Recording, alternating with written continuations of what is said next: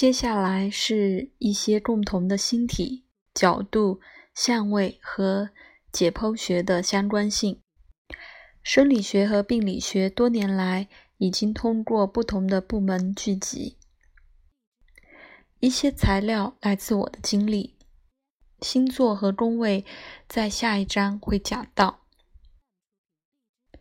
更重要的是考虑根本原因。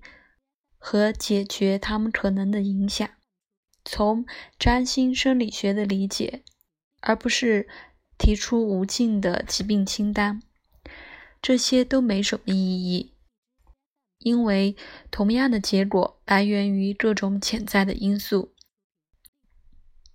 一个病变或故障在身体的一个部分展现了一个症状，在完全不同不同的站点。以及可能在几个看似互不关联的区域。相反的，如果两个人有相同的症状，这并不一定意味着诱发因素是相同的。例如，黄疸，皮肤和黏膜呈现一个黄色的色泽，是由于超过了血液里的胆红素循环。这个可能有好几个不同的原因，可能是一个循环红细胞的过度破坏，可能是胆管结石的阻碍，或是炎症，或是压力，来自其他邻近的器官，例如胰腺癌，可能是来自肝炎、药物或毒素的肝损伤引起的。最后的结果是一样的，但潜在的原因不同。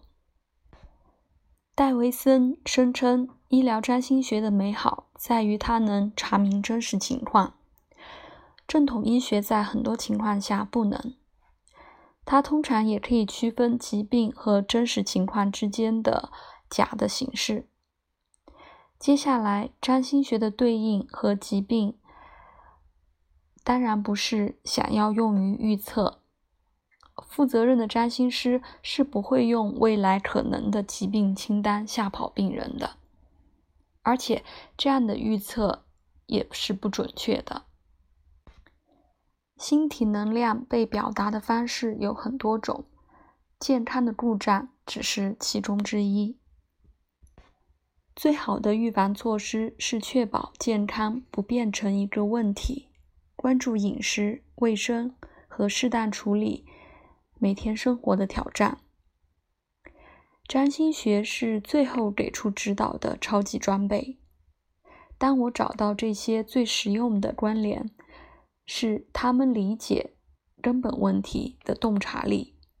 当一个人确实生病了，或是感到不适，指向占星学的症状的要素，包括和展现了为恢复健康所做的。